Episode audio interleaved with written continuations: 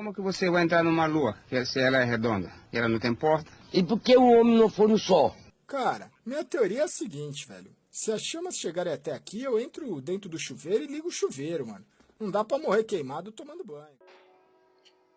Olá, boa tarde, boa noite, boa madrugada. Sou Murilo do podcast Pequeno Muro e você hoje está escutando o Reflexões. O que é o Reflexões? Reflexões é um quadro no qual eu pego perguntas, temas que as pessoas mandam, que eu penso, que me vêm como insights e falo aqui um pouco sobre. E eu fiquei me perguntando ontem, hoje, sobre perguntas filosóficas, porque a filosofia ela me é próxima por causa do curso de filosofia, mas também por causa da minha predisposição a estudar a filosofia. No entanto, vejo que a filosofia ela não é tão divulgada quanto outras áreas do conhecimento. E aí existem perguntas nas quais são consideradas filosóficas, específicas para filosofar. Então, tem 100 perguntas filosóficas aqui. E aí eu decidi escolher algumas para conversar uma ideia muito rápida. No caso, serão duas. A primeira é: as regras limitam a minha liberdade? Eu acho que a liberdade se equipara ao amor,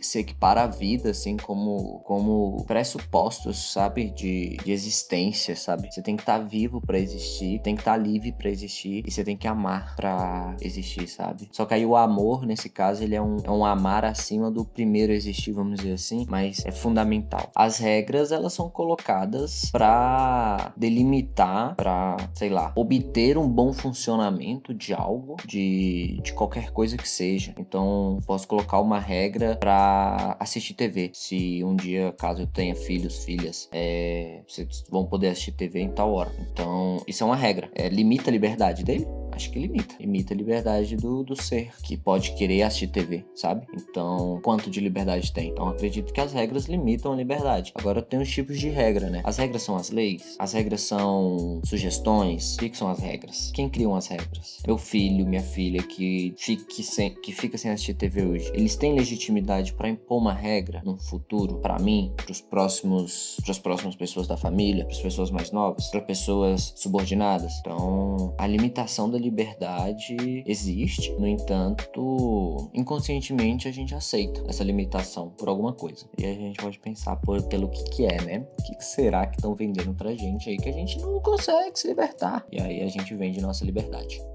Pode ser legítimo matar? E essa pergunta me interpela de certa forma, porque no direito temos, no direito penal, mais especificamente, temos os conceitos de legítima defesa, né? Quando você pode matar, mas aí você não, não responde pelo crime, assim, você não, não tem como ser punido por aquilo, sabe? Você nem cometeu o crime, na verdade, você não tinha vontade de cometer o crime. Por exemplo, você age em legítima defesa, alguém entra na sua casa, tá com a sua mãe refém refém, enforcando ela com a faca na cabeça e falando: passa tudo, playboy. E aí você vai e faz o quê? Xinga a pessoa. Você xinga a pessoa. Aí essa pessoa desiste de cometer aquele crime. E aí, do nada, essa pessoa processa você pelo crime contra a honra, sabe? Existe um processo contra a sua pessoa pela honra que você feriu daquela pessoa. Você agiu em de legítima defesa naquele momento. Ah, Murilo, mas aí não, não tá falando de matar, tá falando da legítima defesa.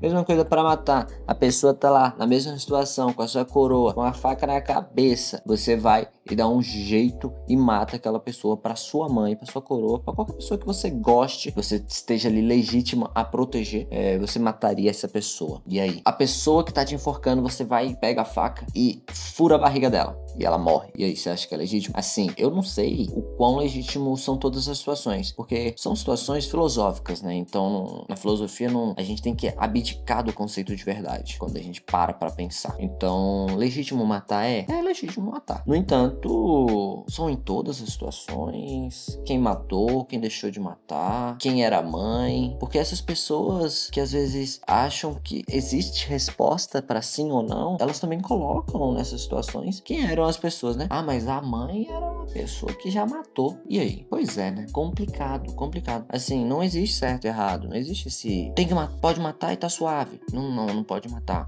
É existe um, um, ju um juízo que nós fazemos, assim, uma análise na mente e sensitiva, né? São nossos sentidos ali. Então, a gente tem sentimentos quando estamos em situações assim. Enfim, acredito que legítimo, no final das contas, não é assim, sabe? Eu fico na dúvida, eu fico na dúvida, eu fico na dúvida. E penso que dá para pensar, assim, numa legitimidade ao matar alguém. Pode ser legítimo matar é a pergunta. Então, pode ser, entende? Mas algo que é, ele deixa de ser para ser outra coisa? São várias questões filosóficas aí interpelando. É isso, pessoal. Espero que vocês tenham gostado desse episódio. Falei um pouco aqui sobre essas duas perguntas e tem mais 98 perguntas sobre filosofia, várias coisas sobre filosofia. E aí, se vocês quiserem que eu converse sobre algumas coisas específicas aqui, tipo, em pouco período de tempo, 8, 10 minutos, a gente pode conversar. Em qualquer pergunta, qualquer tema, podem entrar em contato comigo. Todas as, as formas de contato estão na descrição desse podcast. É isso, pessoal. Espero que tenham gostado. Abraço forte. Abraço.